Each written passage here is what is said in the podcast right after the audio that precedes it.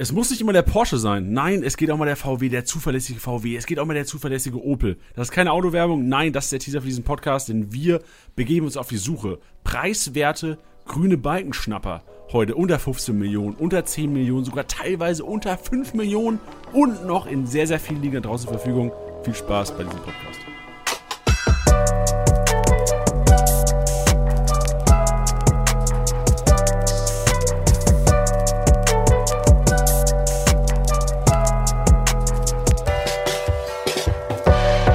Spieltagssieger-Besieger. Der Kickbase-Podcast wird dir präsentiert von Tipwin.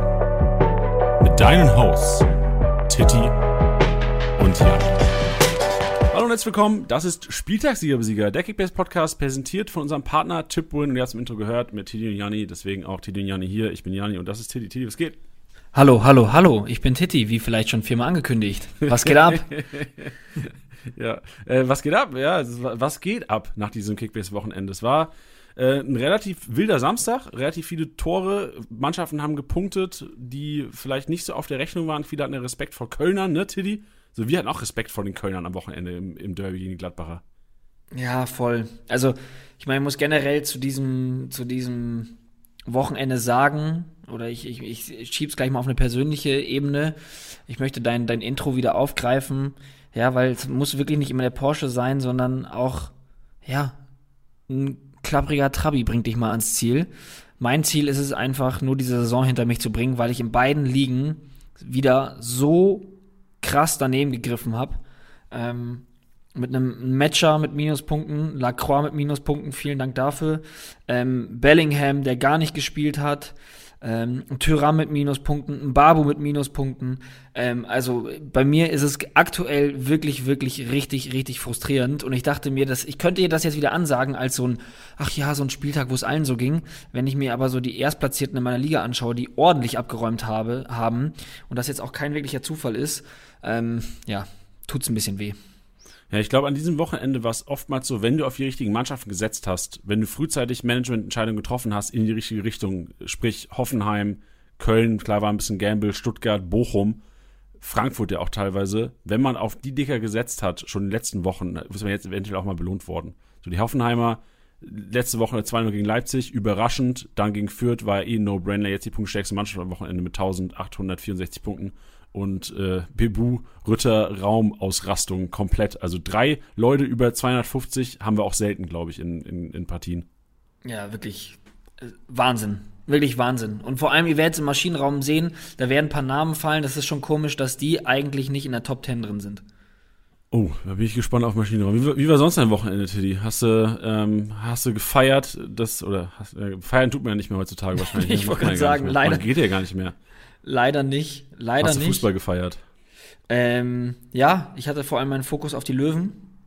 Ähm, Wie die habt ihr gespielt am Wochenende? Wir haben 3-2 gewonnen, war ein bisschen wackelig ähm, und haben jetzt äh, morgen, also am Dienstag, das Nachholspiel und wir sind ja ganz gut wieder dabei. Deswegen hoffe ich, dass sie die, die Serie ausbauen können. Oh, gegen wen spielt ihr oder Woche? Wir spielen gegen Waldhof Mannheim. Oh, bitte, bitte, Teddy, bitte. Ich drücke euch die Daumen. Vielen Dank. Und bei dir? Weil ich glaube, bei dir war es deutlich spannender als bei mir. Äh, ich habe auch, also ich war in Wolfsburg, äh, Wolfsburg-Dortmund und gerade wenn wir über Drittliga äh, 1860, dein Herzensverein reden, auch würde ich kurz über meinen FCK reden, weil ich saß in Wolfsburg im Stadion und habe quasi auf meinem Handy ähm, das Spiel mir angeschaut. Also ich saß in Wolfsburg im Stadion. Ich habe ich würde echt gesagt, ey Digga, lass uns früh genug hin. Ich würde schon gern Lautern gucken, so zu meinem Kumpel, mit dem ich gegangen bin. Und äh, dann saß ich wirklich wie so ein Deppert. Es waren zu dem Zeitpunkt wahrscheinlich tausend Leute im Stadion gefühlt saß ich mit meinem Handy äh, und habe äh, Borussia Dortmund 2 gegen Lautern geguckt. Ähm, ja, war sehr frustrierend. Genauso frustrierend, glaube ich, wie, der, wie das Heimspiel des VfL Wolfsburgs an dem Wochenende, weil wirklich da, da ging, also es war ein mega geiles Spiel. Dortmund-Wolfsburg oder Wolfsburg-Dortmund ja. hat richtig Bock gemacht. Haaland, das, also dieser Haaland ist echt, also das war das erste Mal, dass ich ihn live gesehen habe im Stadion. Und das war, äh, das ist eine kranker Dude. Also beim Warmachen schon. Der Kollege ist zum Warmachen gelaufen. Das Stadion hat kein Fußballspiel mehr geguckt. So jeder hat geguckt, wie der Kollege sich warm macht in diesem Stadion. Ja. Und also auch ich, und es war echt auffällig. Also Haaland war von allen Spielern auf dem Platz der, der am, am, am meisten da spielen wollte, am meisten gewinnen wollte. Der beim Aufwärmen, der lag diesem Athletiktrainer, der ist, du läufst so quasi über die Hütchen und dann läufst du langsam zurück wieder, so eine Runde quasi, ne? Und der Athletiktrainer stand quasi immer am Anfang der Hütchen und Haaland ist nach jeder Runde, die er gelaufen ist, dann war machen, beim Athletiktrainer stehen geblieben und hat so gefragt, ey, Digga, der hat halt einen Knopf im Ohr zum Rose, so, ey, ich, ich will rein, ich bin ready, ich bin bei 100 Prozent, get me in there, weißt du, und dann gab es diesen Moment, wo Knauf war der erste Einwechselspieler von Dortmund, wo dann auf einmal was aufs Ohr kam bei dem Athletiktrainer und Haaland schon so ready, so der wollte schon los. Dann hieß es Knauf, weißt du, wie pisst Haaland war? Der ist, der, Ja, hat, ne, der hat eine Runde ausgesetzt quasi beim Warmlaufen. Der war richtig pisst. Und ähm, ja, also ist, ist ein Typ und dann kommt er rein und macht die Bude. Äh, es war wirklich ein, ein richtig geiles Erlebnis. Als neutraler Zuschauer war es ein krankes Spiel. Aber ich glaube, als Dortmund-Fan und Haaland-Liebhaber, ähm, ich inzwischen auch Haaland, weil Haaland kannst du ja nicht, nicht mögen. Auch wenn ich ihn in unserer Office-Liga nicht habe. Aber ähm, Haaland war wirklich Naturgewalt. Ich glaube, alle Dortmunder hatten einen richtig geilen Tag da. Ich, ich stelle mir das so geil vor, wie er, wie er so jubelt und dann gibt's ja diesen, dieses Meme vom Wochenende, wie die Boah, Kamera rüberschwenkt. Gott, Äh, Und ähm, ich glaube, es war eine Dame, oder? Die ihm so den Mittelfinger zeigt. Äh, und ich kann mir so gut vorstellen, dass so drei Reihen drüber der Janni jubelt mit so, mit so Herzen in den Augen, nur dass er halt einfach nicht eingefangen wurde. Das äh, ist meine Traumvorstellung gerade. Ja, ich habe auch, ich habe wirklich, ich habe mich gecatcht, dass ich gejubelt habe, weil ich habe Haaland in einer anderen Liga, in der ich spiele. Und ich habe mich selbst gecatcht, so beim 1-0 von Wolfsburg habe ich auch gejubelt, weil ich Baku bei uns in der Büroliga habe. Da habe ich gedacht so, fuck geil, Alter, paar Minuten gespielt, kriegst schon so DMs aufs Handy, du Pisser mit deinem Baku. Äh, von Finn, der gewonnen hat. Grüße an Finn, der unsere, der Spieltag gewonnen hat, unsere Office-Liga. Äh, hat direkt geschrieben mit, mit Baku, aber ähm, habe ich, hab ich so, okay, geil, yes, alter Baku-Vorlage, geil, ich gehe dann auch schon- doch eher so als neutraler Zuschauer und Kickbase-Manager ins Stadion. Und beim Haaland-Tor habe ich mich, habe ich, so- hab ich wirklich auf einmal stand ich. So. Ob- Obwohl ich ja gar kein irgendwie Dortmund oder Wolfsburg-Fan bin, ich, ich stand auf einmal und fand's geil. Und ja. Äh, ja, und diese Dame, ey, kleiner Side-Effekt, äh, kleiner Side-Fact, äh, die Dame ist Angestellte beim VfL Wolfsburg, habe ich erfahren danach. Die, die arbeitet in der Geschäftsstelle.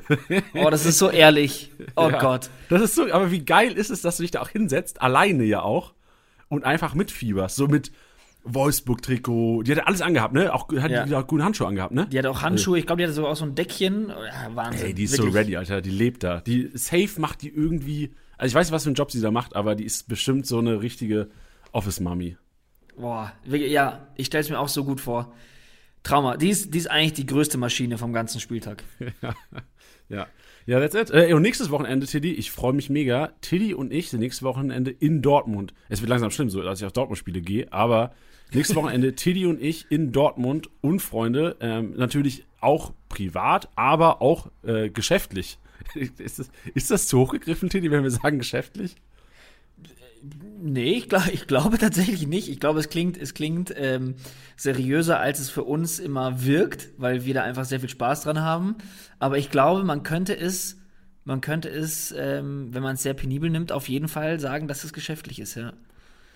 Ja, liebe Podcaster, da mache ich mal eine kleine Ankündigung. Ähm, denn, also Tiddy und ich sind am nächsten Samstag beim äh, Topspiel, beim Klassiker, beim deutschen Klassiker Dortmund-Bayern, vor Ort in Dortmund und machen eine Geschichte mit Sky zusammen. Ähm, Sky, wir haben wöchentlich um 15.30 Uhr freitags immer auf Bundesliga 1 läuft Wer wird MVP mit Tiddy und Janni, ähm, stellen da beide eine Truppe auf das Wochenende und tippen unseren MVP.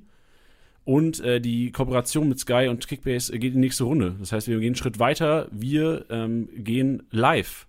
Wir sind aus, aus Dortmund, vor dem Spiel, vor dem Stadion, gehen wir live. Bedeutet, jetzt mal an euch Hörer gesagt, so, das ist schon mal die Info für alle, die daheim sind. Äh, zieht euch den Livestream rein. Den Livestream, ähm, der wird auf der, auf, in der App Bleacher stattfinden. Ich packe es auch gerne mal in die Show Notes. Mehr Infos auch unter der Woche noch dazu. Solltet ihr aber ähm, Dortmund-Fans oder Bayern-Fans sein und Kickbase Talk und den Podcast gerade hören oder ihr kennt Leute, die Dortmund-Bayern-Fans sind, Alter, sucht uns mal vorm Stadion. Wir sind da live, wir haben Bock mit euch zu quatschen über Kickbase, über sonst was. Ähm, doch am besten über Kickbase, nicht über sonst was. Aber kommt vorbei, sucht uns mal. Wir sind die zwei Hansel, die mit der Kamera vom Stadion rumlaufen. Geil. Ich habe schon it. richtig Bock. Ich habe auch richtig Bock. Also ich habe Bock auf das und dann aufs Spiel danach. Da, da sind wir leider nicht mehr live, also das müsst ihr euch auf Sky dann reinziehen. Aber ähm, richtig, richtig, der schiebt's an. So ein Spiel, Teddy, Alter, Dortmund, Bayern, mit einem fitten Haaland, mit hoffentlich Guerrero back. So, ich glaube, Kimmich wird ja wahrscheinlich noch ausfallen nächste Woche, aber ähm, das wird, das ist eine volle Kapelle, Alter. Lever versus Haaland, richtig, richtig Bock. Vielleicht bin ich auch ein Glücksbringer für die Dortmund. Das letzte Mal, als ich da war, hat Dortmund gewonnen. Deswegen, ich versuche das Glück mitzunehmen. Gegen, gegen wen warst du denn da? Gegen 1860 oder was? Nee, gegen Bayern. Ach so, ah, okay, krass. Ja, ich war einmal bei diesem, bei diesem legendären DFB-Pokalspiel, äh, wo Lahm noch gespielt hat und das Ding doch dann irgendwie an die Latte gesetzt hat und Neuer auch, als die alle verschossen haben. Da war ich im Stadion. Boah, krank, heftig. Mein ja. letztes, also ich war auch in meinem Leben einmal in Dortmund im Stadion.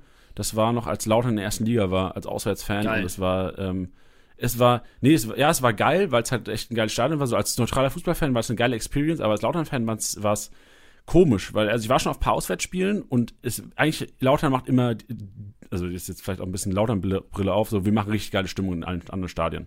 So, wir, wir machen richtig Radau. Und in Dortmund äh, ist das Ganze so ein bisschen verpufft, weil also diese gelbe Wand einfach, man, die hat uns so totgeschrien. Das war richtig ja, das deprimierend. Dann kriegst du auf den Sack in Dortmund. Ich glaube, also auf den Sack, weil ich glaube, wir haben 2-1 verloren oder sowas. Es ging sogar noch relativ. Aber, also, du hast dich danach gefühlt so, yo, sorry, Mannschaft, dass wir euch nicht unterstützt haben, weil es kam nichts angefühlt. Ja, ja, das kann ich mir gut vorstellen. Ich, ich war noch nie da, deswegen freue ich mich doppelt, weil ich unbedingt mal hin wollte. Ähm, und dass das jetzt so klappt, ähm, ja, ist natürlich Win-Win. Ich bin richtig gespannt. Yes. Gut, dann äh, sind die Ankündigungen durch für heute. Gehen wir rein in die emotionale Aufarbeitung des vergangenen Spieltags, Teddy. Yes, bitte. Willkommen im Maschinenraum. Wir sperren das Ding auf. Tittys Maschinenraum wird dir präsentiert von Manscaped. Hallo und herzlich willkommen. Jetzt wollte ich einmal den Janni machen. Hallo und herzlich willkommen, höre ich so oft von dir, Janni. Das ist so schön. Jetzt wollte ich es mal nachmachen. Das ist sehr gut gemacht, Teddy. Und natürlich gab es jetzt schon die Dame aus der Geschäftsstelle vom VfL Wolfsburg ähm, als individuelle Maschine des Spieltags. Aber auch euch muss man mal loben. Wir hatten nämlich äh, einen Black Friday Deal mit einem gewissen Kontingent, den, äh, das ihr schon am Freitag aufgebraucht habt. Also das war wirklich der absolute Wahnsinn. Aber auch da nicht verzweifeln. Ähm, einfach in Zukunft die Augen offen halten. Ich bin mir sehr sicher, dass da was kommen wird. Aber nichtsdestotrotz, nach diesem Black Friday Weekend, was ich vom Wording her ganz, ganz schlimm finde, gibt es trotzdem noch Prozente für euch. Für diejenigen, die jetzt schon öfters äh, zugehört haben, die wissen da Bescheid. Denn wir haben mit unserem Partner Manscaped 20% auf den kompletten Einkauf. Ihr wisst Bescheid, der Code Kickbase, relativ easy. Janni, bist du so lieb und haust den Link in die Show Notes? Klar, natürlich. Vielen Dank, du bist auch eine Maschine dieses Spieltags. Und jetzt kommen wir zu den Akteuren. Und ich, ich werde jetzt so ein bisschen durchballern, weil es stehen einige Namen drauf. Und ich hatte schon das Gefühl, die letzten Male war es schon so ein bisschen lang. Aber es, also so, so, ich fand diesen Spieltag in einem positiven Sinne komisch, weil irgendwie total abgefahrene Sachen passiert sind. Und manchmal war es auch total uninteressant. Aber ich fand es einen abgefahrenen Spieltag wo einfach so viele Namen sind, ich, ich konnte keine Abstriche machen. Deswegen werde ich ein bisschen durchballern. Janni, wenn du was sagen willst, dann schreist du einfach ganz laut oder grätschst rein, ja? okay. Ich, ich, ich, ich, bin auf dem, ich, ich, ich gebe mein Bestes. Alles klar. Denn äh, ich habe mir selbstverständlich auch Spieler rausgepickt aus der Partie Wolfsburg gegen Dortmund. Und zuallererst habe ich Wout Weghorst genommen. Vielleicht kannst du ja einen Scouting-Bericht gleich kurz abgeben. Denn was wir zu ihm immer sagen, schwieriger Kickbase-Spieler, weil man ihn wirklich auf eine lange Zeit aufstellen muss, damit er, damit man Spaß an ihm hat, an ihm hat. Jetzt ist er wieder fit, jetzt spielt er wieder und vor allem, ähm, wir hatten es im Vornherein des Spieltags auch schon gesagt und äh, Elisa hat das auch aufbereitet. Der VfL Wolfsburg hat seit dem September 2016 in der Bundesliga nicht mehr gegen Borussia Dortmund getroffen. Und dann dauert es zwei Minuten und Weghorst macht das Ding mit der Schulter rein. Wahnsinn. Also wirklich fand ich geil, dass dieser Fluch nach zwei Minuten gebrochen wurde. Weghorst trotz der Niederlage 112 Punkte. Finde ich sick. Ja, ich, ich würde ganz kurz reinwerfen. Also, ja, finde ich sick. Also, klar, Wout Weghorst torgefährlich, Kopfballstark, brauchen wir nicht diskutieren. Zwei Facts zu ihm, die ich, mir aufgefallen sind. Also, nicht Facts, zwei Sachen, die mir aufgefallen sind zu ihm. Zum einen, sau wichtig für einen Mescher und Luke Bacchio Weghorst. Also, man hat immer wieder gesehen, dass er zwei Abwehrspieler binden kann. Also, er hat es teilweise sogar geschafft, ja. Akanji und Hummels zu binden an sich was dann Luke Bacchio in diesem Fall, in diesem Spiel enorm viele Freiheiten gegeben hat. Also das fand ich beeindruckend. Und das Zweite, was mir aufgefallen ist, ist ein Drecksack einfach, Alter. Das ist echt ein Drecksack. Der spielt, also es ist geil für den VfL Wolfsburg. Also ich glaube, Wekos ist einer, den hast du so viel lieber in deinem Team als gegen zu zocken, weil wirklich, also war immer viel Ellbogen, viel halten, viel Schiri bearbeiten, viel Körpereinsatz. Also Wout Wekos für mich wirklich so eine, ein Arsch, war ein Wichser auf dem Platz teilweise, aber geil für, wenn du VfL Wolfsburg-Spieler äh, bist. Und scheiße, wenn du halt Dortmund Abwehrspieler bist. Weil ich glaube, Hummels hat schon ein paar Ellbogen in die, in die Rippen bekommen am Wochenende. Ja, ich glaube, du sagst es gerade richtig. Ich glaube, man darf, man darf deine Worte in dem Sinne nicht zu ernst nehmen. Ich glaube, es ist so ein. Nee. So ein nee, nee, Ach, ich, was? Genau. ich, mein, Ja, ja. ich meinte so, das ist so diese, dieses Kaliber-Spieler, den man liebt, in seinem eigenen Team zu haben. Jetzt unabhängig von Kickbase, sondern einfach aus, aus, aus Fanbrille, mit der Fanbrille. Ähm, aber wenn er im gegnerischen Team spielt, dann schießt man sich richtig auf ihn ein. Ey, genau, also ich habe ich hab zwar gerade dieses Wort Wichser genannt, du weißt, ihr wisst alle, wie ich das gemeint habe, einfach so ein Drecksack, gell? Also ich meine, ey, wenn ich Wolfsburg-Fan wäre, ich hätte ein Wickhaus-Trikot. So, so, Ja. so ein Spieler ist das. Ich habe es auf jeden Fall verstanden. Ich wollte es nur berichtigen für die Leute, die vielleicht das erste Sehr Mal zuhören und sich jetzt denken, oh Gott, was, Dank. was, was, sagt was ist? Janni für ein vulgärer Mensch, bitte? Janni ist ein Engelchen. Dann weiter in dieser Partie. Muss man ihn einfach mal loben und ich finde es geil, dass wir es jetzt hier noch machen können, ist Donjel Malen. Drei Tore in den letzten drei Pflichtspielen. Geil. Hat äh, zum aktuellen Zeitpunkt 163 Punkte. Auch geil. Das ist das, was man sich die ganze Zeit schon gewünscht hat und ich hoffe einfach, dass es so weitergeht.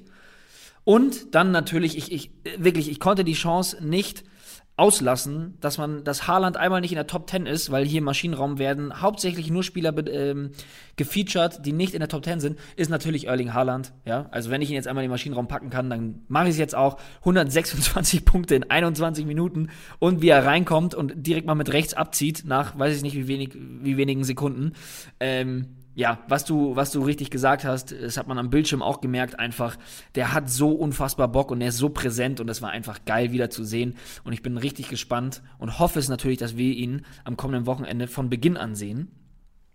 Dann ähm, habe ich Munas Dabur einfach nur für eine Aktion, beziehungsweise besonders wegen einer Aktion, nämlich dieser Pass auf Bebu. Fand ich geil, wie schnell er den, den, den Raum gesehen hat. Der hat den Ball perfekt gespielt, dieser Assist. Der hat mir richtig, richtig gut getan. Das habe ich mir angeschaut. Das ist so richtig befriedigend. Kennst du das? Das ist so wie, wie bei FIFA, wenn du da auch so einen Raum siehst und du drückst genau die, die richtige Stärke, die, genau die richtige Richtung und das Ding kommt perfekt an.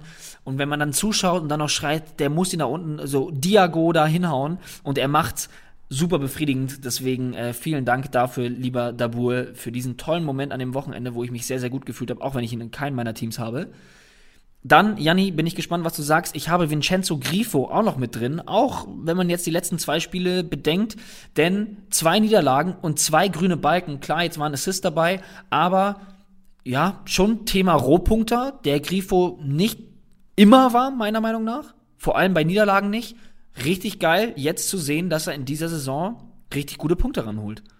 Ist erstaunlich. Also, Oder? Ähm, ja, also es ist wirklich so. Ich glaube, viele Grifo-Besitzer und ich bin auch, auch einer davon, der ihn, glaube ich, nie besessen habe, aber immer ihn gezweifelt habe und mich nie getraut habe, ihn, ihn irgendwie zu empfehlen. Aber es ist schon erstaunlich, dass er es doch schafft, wirklich Rohpunkte zu sammeln dieses Jahr, was wirklich nicht in den letzten Jahren der Fall war. Also Grifo hatte ja diese eine Phase letztes Jahr, glaube ich, über Winter, wo er dann, glaube ich, was waren es, zwei, vier, sechs Spiele hintereinander irgendwie Torbeteiligung hatte, ähm, sechs Buden gemacht hat, zwei Vorlagen, wo äh, alle gesagt haben, jo, ich hab's auch schon gedacht die ganze Zeit. Und bei uns war schon immer so, ey, mach mal ruhig, so wenn der nicht mehr trifft.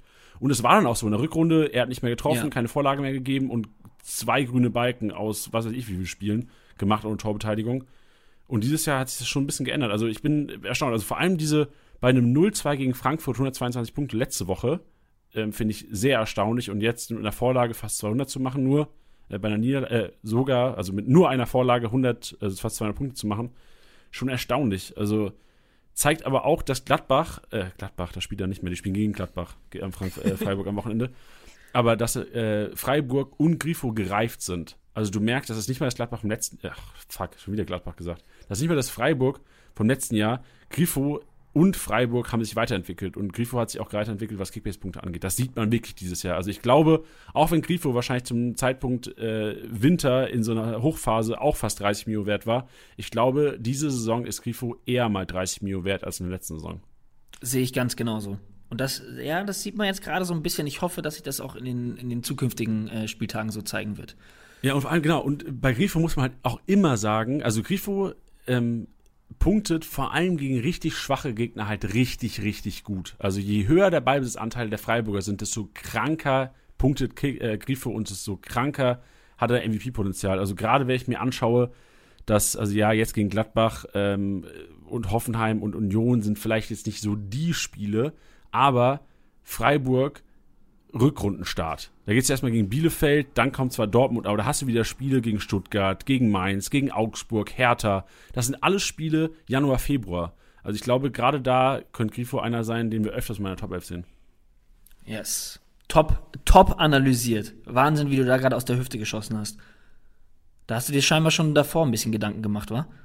Äh, nee, gar nicht. Aber äh, das kam, kam gerade echt einfach rausgeschossen. Weiß auch nicht. Also Ja, der Grifo ist ähm, einer, den, ich hatte ihn wirklich, ich hatte ihn noch nie in irgendeinem Team, aber ähm, auch nur, weil ich halt überall eigentlich immer die Strategie fahre, Top-Spieler und Lückenfüller. Also immer eigentlich Bayern, Dortmund, Leipzig, Leverkusen und dann Lücken füllen und selten halt auf einen, was weiß ich, so ein Arnold Grifo. Das sind für mich so geil, eigentlich geile Punkte, aber ich bin halt kein Manager, der eigentlich so managt, um diese Spieler im Team zu haben.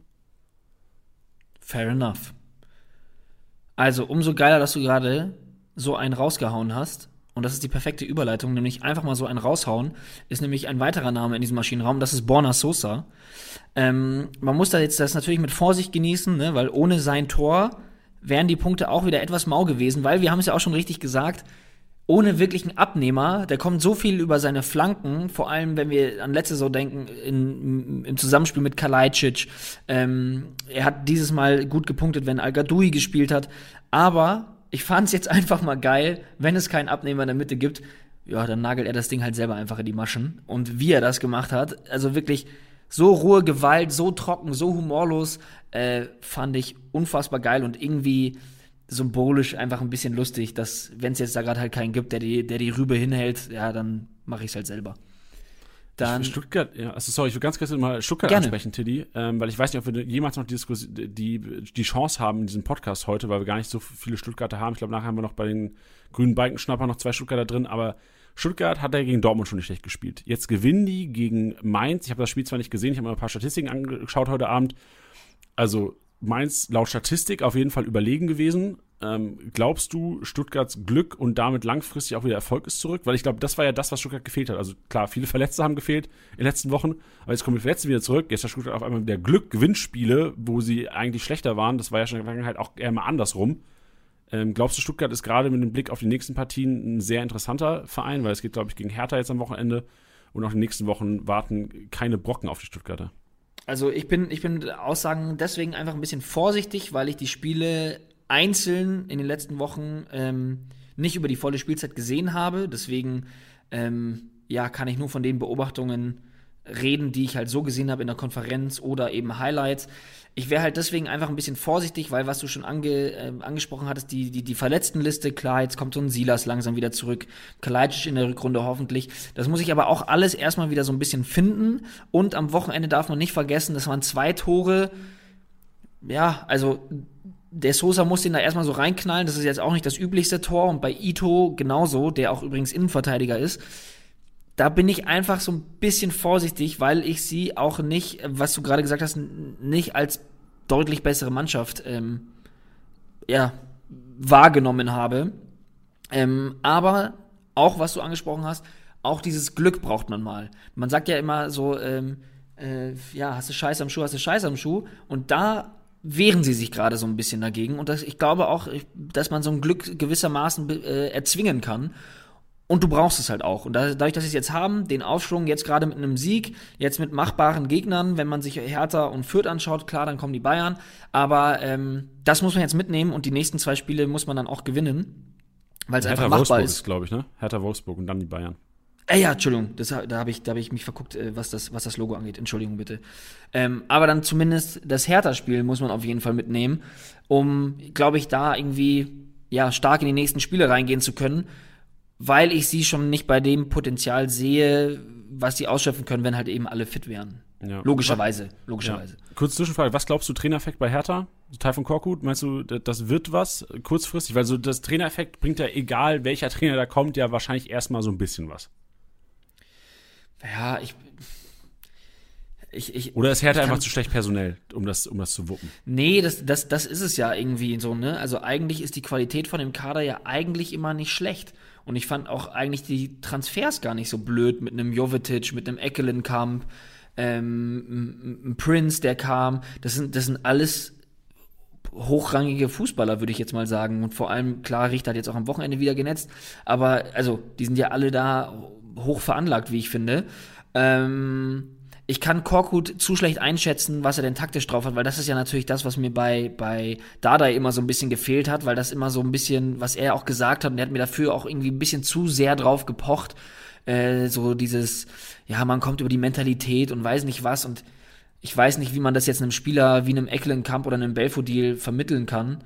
Ähm, aber ich bin auch gleichzeitig gespannt, wie schnell Korkut da eine Spielidee umsetzen kann oder halt eben auch seine Gedanken dazu umsetzen kann.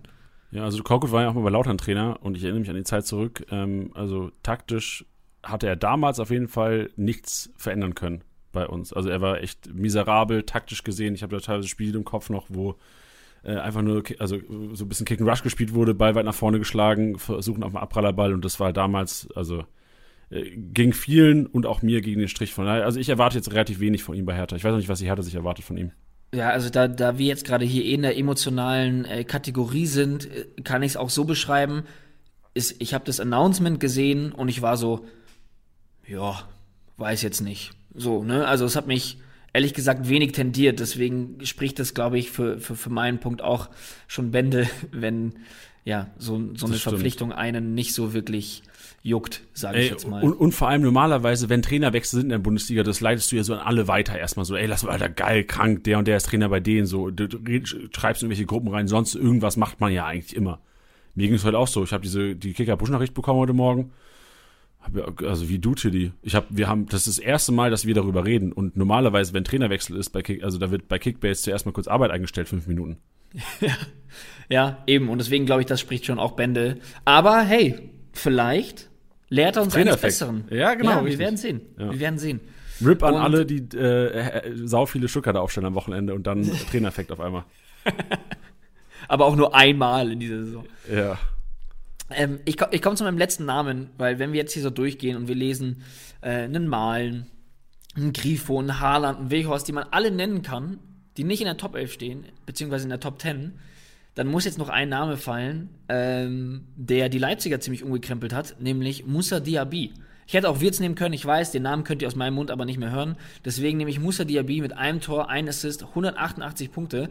Und es ist irgendwie krass, dass er trotzdem nicht in dieser Top, äh, Top 10 steht. Aber ähm, ja, einfach geil, was der in dieser Saison abreißt und ohne Frage, ohne Diskussion auf jeden Fall eine Menschenwert in diesem Maschinenraum. Und für mich eigentlich die Maschine aus diesem Spiel Patrick Schick. Auch wenn er scheiße gepunktet hat, oder schlecht gepunktet, ich glaube, irgendwie 60 Punkte oder sowas, aber du hast gesehen, wie wichtig für Leverkusen dieser Stürmer vorne drin ist. Der hat nur wegen dem haben Wirtz, Diaby und Adli die ganzen, Freist die ganzen Freizüge gehabt da vorne drin. Ja. Also das war für mich ähm, immer wieder Klostermann und Guardiola. Der hat es halt teilweise geschafft, beide auf sich zu ziehen und dann rechts ein Adli, äh, links ein Adli oder ein Diaby sind im Grunde frei durchgelaufen teilweise. Adli war, glaube ich, dreimal gefühlt äh, im, äh, im linken Halbfeld durch. Also das fand ich immer faszinierend, wie wichtig doch dieser Stürmer für Leverkusen ist. Und ich bin echt gespannt, Alter. Leverkusen jetzt führt Freiburg-Hoffenheim ähm, und äh, Frei, äh, was habe ich gesagt? Führt Frankfurt, Hoffenheim, Freiburg vor der Winterpause noch. Ey, ich bin gespannt. So, also ich habe eigentlich Bock, richtig auf Leverkusen zu setzen, die letzten, nächsten vier Spiele. Ja, es hatte, wenn du jetzt gerade so ansprichst, hatte so ein bisschen was von ähm, Olivier Giroud bei der WM 2018. ja, genau. Nur vielleicht ein bisschen technisch basierter und äh, schneller. Aber ja. Ja, und damit haben wir es auch. Schön, Tiddy. Das war ein schöner Maschinenraum und ähm, so geil der Maschinenraum war. Jetzt müssen natürlich auch Fakten kommen, denn ähm, wir, wir, kommen zu Elisas Rasenmäher, wo die Statistiken immer richtig rasiert werden. Elisa, komm rein, die Butze. Elisas Rasenmäher.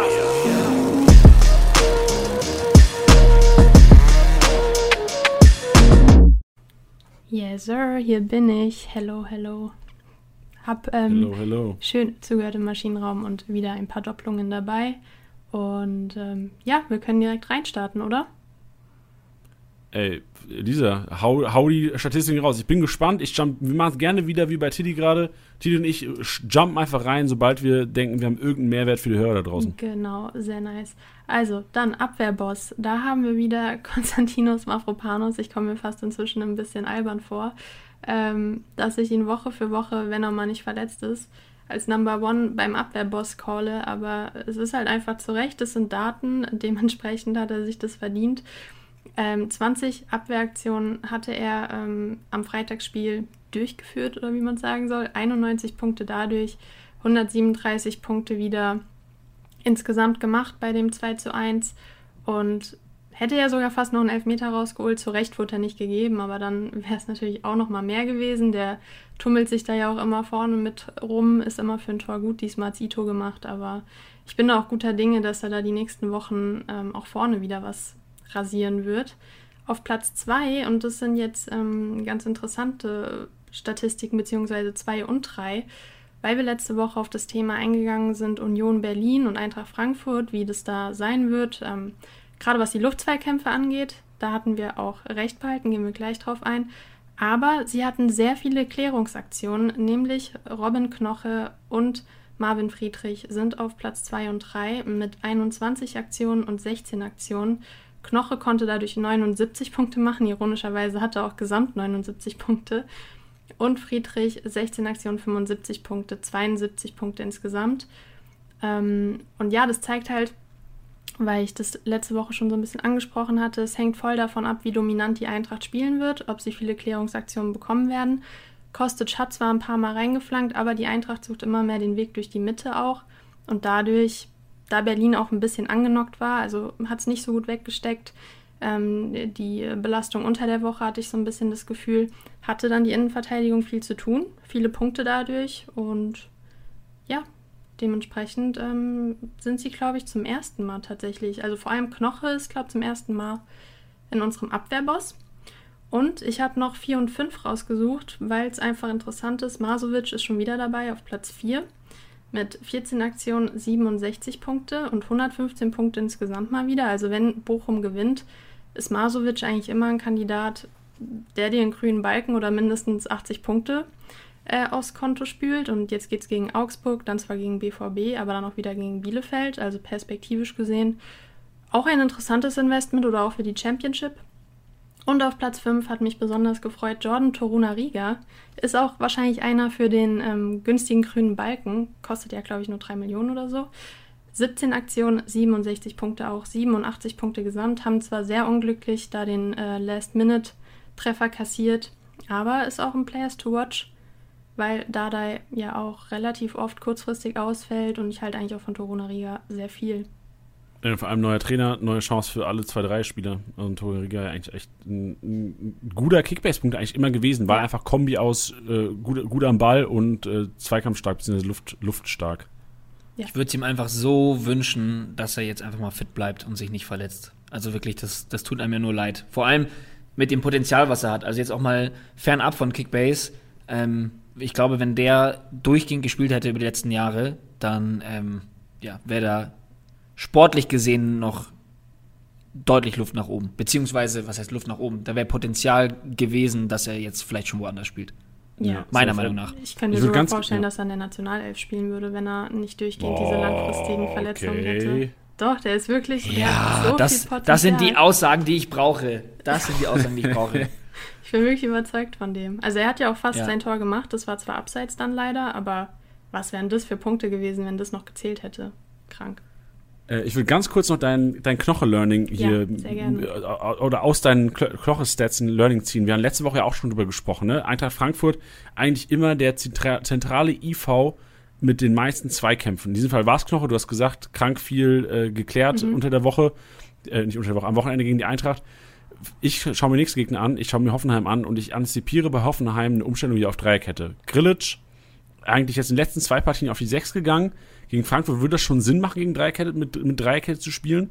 würde für mich bedeuten, Grillisch gibt den zentralen Part, wäre quasi im Aufbauspiel relevant, gegen den Ball dann quasi aber der gefragteste Zweikämpfer auf dem Platz. Also ich glaube, mhm. Grillic hat wahrscheinlich die wichtigste Rolle in ganz Fußball Deutschland am nächsten Wochenende.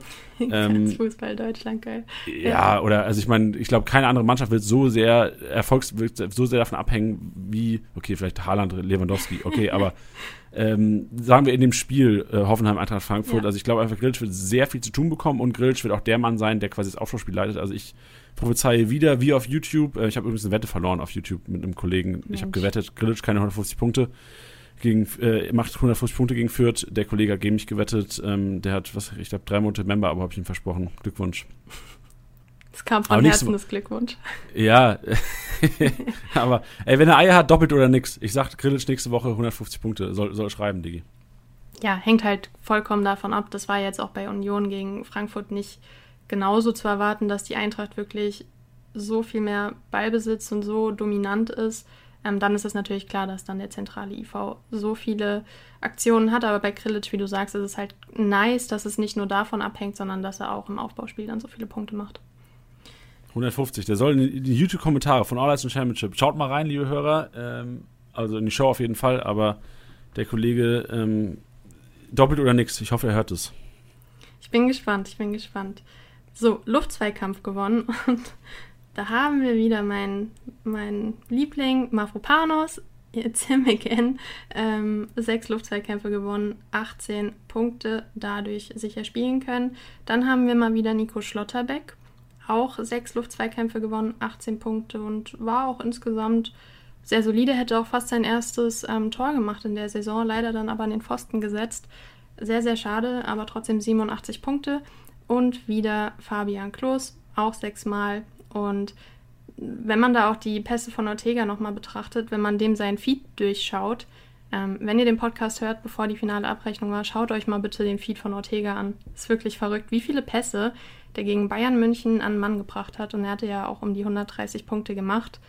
Ähm, das fand ich schon auch ein Brett. Und das ist natürlich eine Kombination mit Klos und anderen Spielern, aber hauptsächlich Klos bei präzisen langen Pass auf jeden Fall.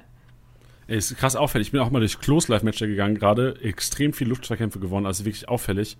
Ja. Ähm, Finde ich krank. Und ich werde Ihnen, das ist schon mal Spoiler so, das ist auf jeden Fall einer, den ich auch bei Grüne Balken schnapper, den wir nachher aufschnappen werden. Nice. Okay, dann ähm, mache ich hier mal meine Blätter wieder oldschool. Schreibst du das echt immer? Also du schreibst das händisch aus alles, oder wie ist das? Nee, also wenn ich bei meinen Eltern bin, dann drucke ich es aus. Aber wenn ich bei mir in der Wohnung bin, dann habe ich keinen Drucker und dann ähm, gucke ich einfach auf meinen Laptop. Aber ich finde das cool, so wie in alten Schulzeiten. Da konnte ich auch immer am besten irgendwie lernen, wenn ich so ausgedruckt hatte und nicht auf dem PC. Ich weiß nicht. It's just me, I guess. Aber gut, Flankengott. Und da haben wir den angesprochenen Vincenzo Grifo. Ähm, ihr habt ihn ja eben schon sehr hervorgehoben, dass er da ja um die 190 Punkte gemacht hat.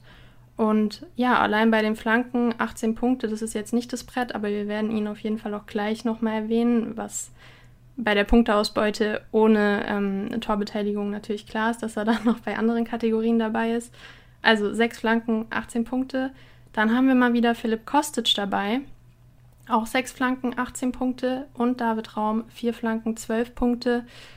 Und ja, bei Kostic ist es natürlich verwunderlich, liegt aber auch ein Stück weit daran, dass es wirklich, mm, ja, dass wir so viel Ballbesitz hatten. Es ist äh, sehr viel mehr Aktionen hatten wir einfach vorne. Ich glaube, die meisten wie bislang, also beste Saisonleistung, deswegen einfach sehr viele Aktionen. Und es war ja auch die Vorlage zu Indika mit der Flanke. Also ging mal tatsächlich auf, aber ich glaube trotzdem nicht, dass es langfristig das Mittel der Wahl sein wird.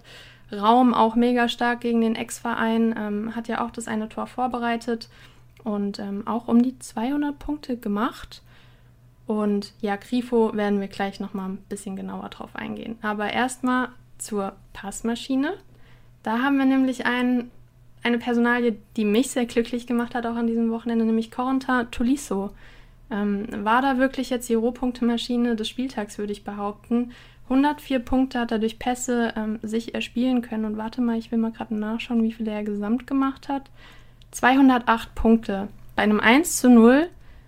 Und das wirklich primär durch Pässe, natürlich auch geklärt, weil er auf der Position auch natürlich Zweikämpfe führt.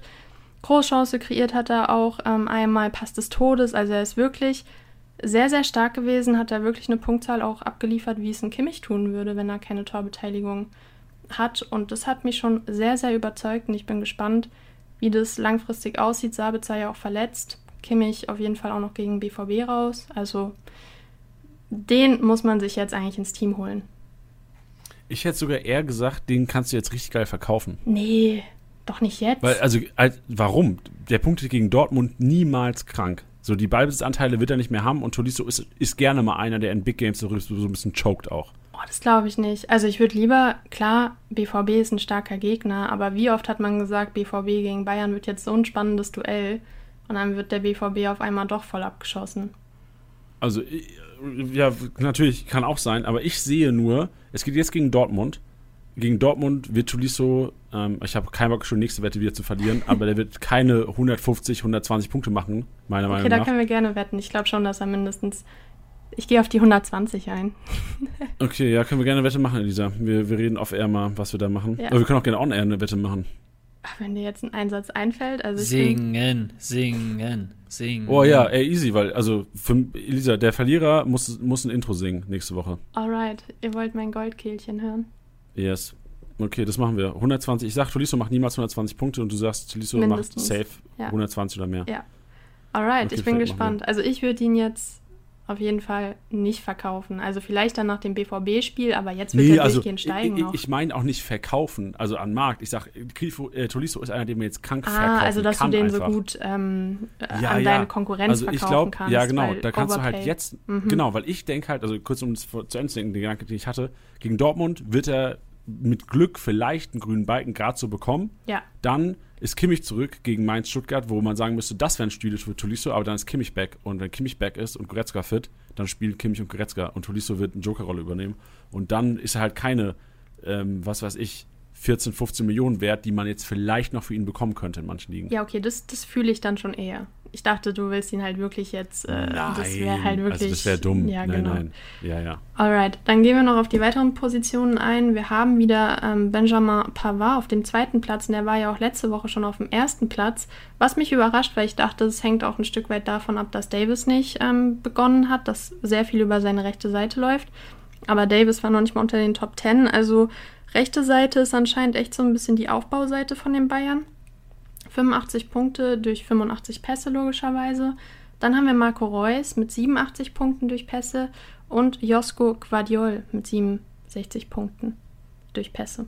Boah, das ist krank, Guardiol. Das ist ja, das ist nicht gedacht jetzt. Also ich habe das Spiel nicht gesehen jetzt gestern, aber das ist ja krank. Ja, also ich habe das Spiel ähm, geschaut und da ich Guardiol habe in der Liga, in der Office-Liga, habe ich ihn natürlich auch sehr ähm, scharf beobachtet und auch Mukiele habe ich. Und mir ist aufgefallen, dass Guardiol sehr viel ähm, fürs Aufbauspiel logischerweise zuständig ist. Also wenn Klostermann keine Anspielstation hat, spielt er zu Guardiol und Guardiol spielt dann über die Mittellinie, was halt für Kickbase ein Träumchen ist. Uh, und nice. Mukiele Learning. ist eher einer, der über die Mittellinie rennt und dann halt mit nach vorne ähm, geht, aber der nicht diese Mittellinien-Pässe spielt.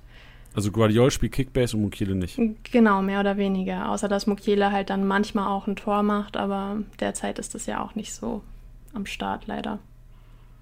Okay, stark. Also ich ich bin mal gespannt, wie das aussieht, ähm, weil Leipzig hat ja Viererkette gespielt jetzt gestern, ne?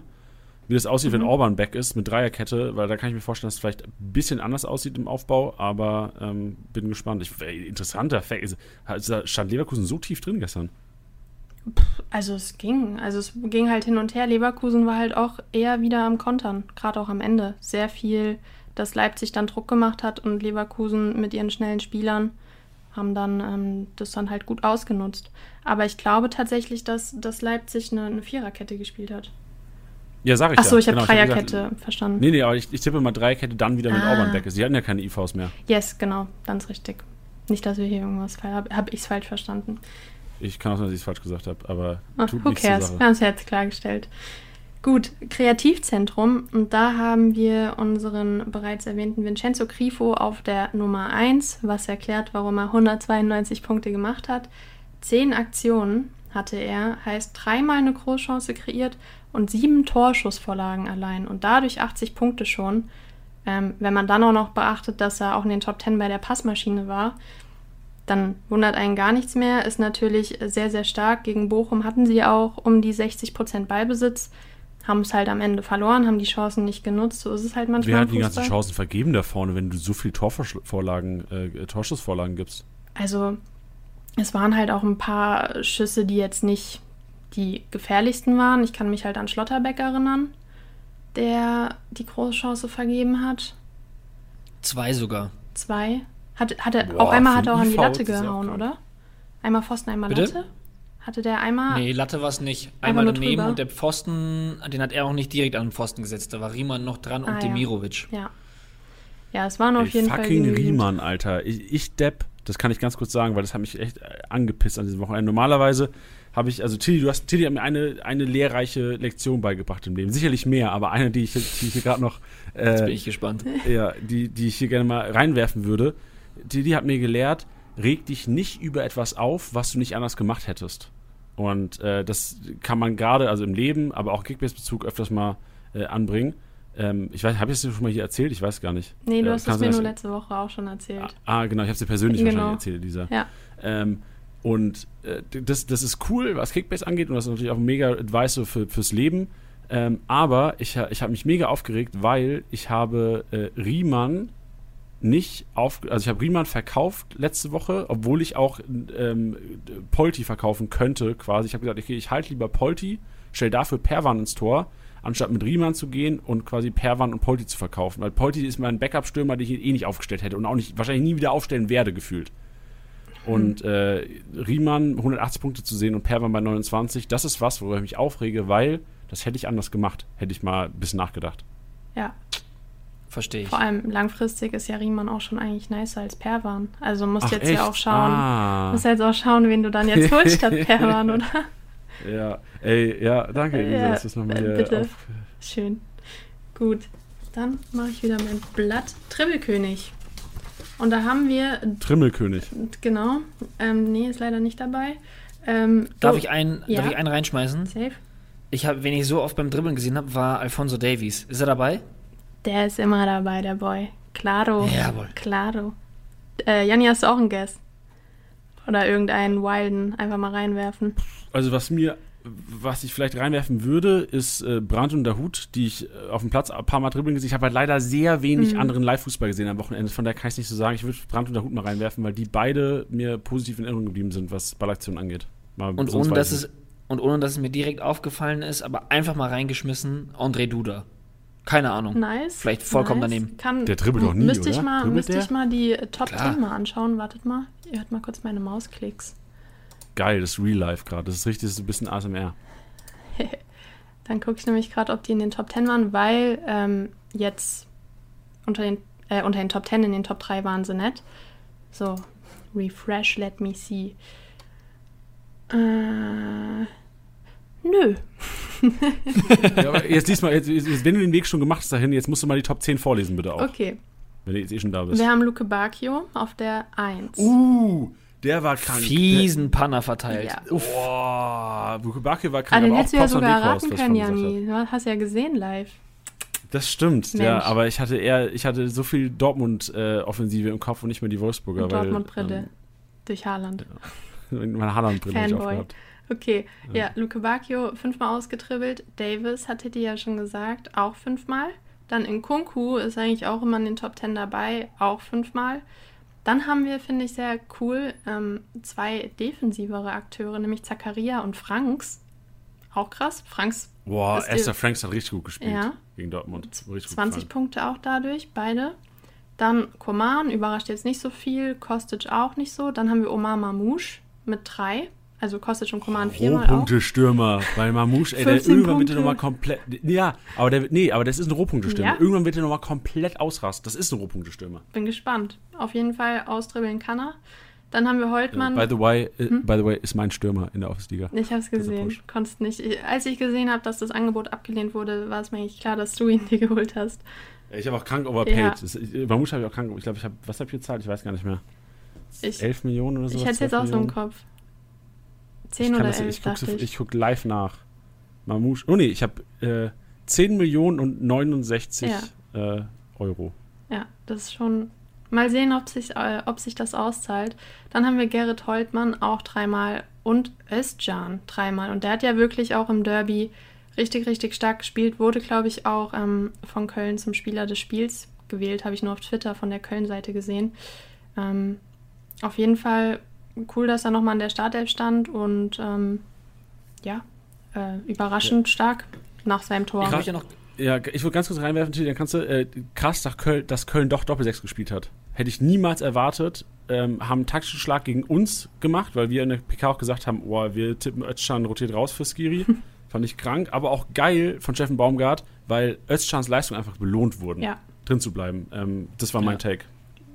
Ich wollte nur ganz kurz zur Dribbling-Statistik was sagen, weil ich finde, gerade wenn man, äh, was war jetzt der höchste Wert? Fünfmal, richtig? Ja dann, dann klingt es immer nach so wenig in 90 Minuten. Man muss dabei auch bedenken, das geht auch nochmal an, an, an diejenigen, die sich natürlich die Bewertungen genauer anschauen. Wichtig dabei ist, es ist einfach nicht nur ein Überlaufen oder ähnliches oder halt einfach mal so ein bisschen mit der Hüfte gewackelt und vorbei. Das ist kein Ausdribbeln, sondern das ist ein aktives, ein aktives Ausdribbeln, so würde ich es einfach mal nennen, wird in der Statistik erst dann auch eben als ein Dribbling gewertet. Und manchmal geht es auch so ein bisschen unter, ähm, weil einzelne Sachen, wie jetzt zum Beispiel auch äh, ein gewonnener Zweikampf oder ähnliches, was man subjektiv als ein gewonnenes Dribbling äh, oder ein Dribbling anerkennt, wird dann halt eben belohnt mit einem Zweikampf oder ähnlichem. Das nur ja. so zwischendrin. Ja. Sehr gut. Ähm, was ich noch sagen wollte zu Özcan, was Janni gesagt hat, fand ich sehr interessant mit, dass man die Leistung belohnt. Das ist mir das Wochenende tatsächlich auch aufgefallen bei Leipzig, weil wir da oft das Thema auch hatten, der Umgang mit, mit Silva und da kann doch das Ego gar nicht irgendwie wachsen oder wenn man eh schon so einen leichten Knick hat in der Leistung, dass man dann alles auf die Bank gesetzt wird und so weiter. Ist mir negativ aufgefallen, dass dann das Trainerteam um March auch zum Beispiel den Brobey, der war auch nicht wirklich gut im Spiel drin, in der 43. Minute runternimmt. Dann wartet doch noch die zwei Minuten ab und stellt nicht so einen jungen Spieler wirklich ein Stück weit bloß. Also ich finde, zwei Minuten vor der Halbzeit war schon sehr bitter und das ist auch nochmal dieses, was wir schon öfters mal thematisiert hatten, dass man das Gefühl hat, so Trainer, Team, ich weiß nicht, ob da der Vibe so stimmt und das macht natürlich auch sehr viel aus, wie man halt auch bei Köln sieht. Das sind so zwei Kontrastbeispiele und das ist mir dabei wer, nur eingefallen. Wer, wer hat den Call gemacht? War das irgendwie sichtbar bei dem Spiel, ob äh, Marsch da irgendwie durchfunkt oder ob Hasen, äh, Bayerlotzer? Ja, Hasenhüttel, Bayerlotzer äh, dann einen Call gemacht das hat. Das weiß ich nicht, aber die sind ja im stetigen Kontakt. Also ich glaube nicht, dass er das einfach so durchführt, ohne dass March Dürfen das die in Kontakt sein? Natürlich. Klar. Klar. Ach, also wahrscheinlich hat, äh, aber Beilas darf doch jetzt nicht irgendwie auf dem Ohr den, den, äh, den äh, Marsch haben, oder? Doch. Ach, das, was, was bringt das dann?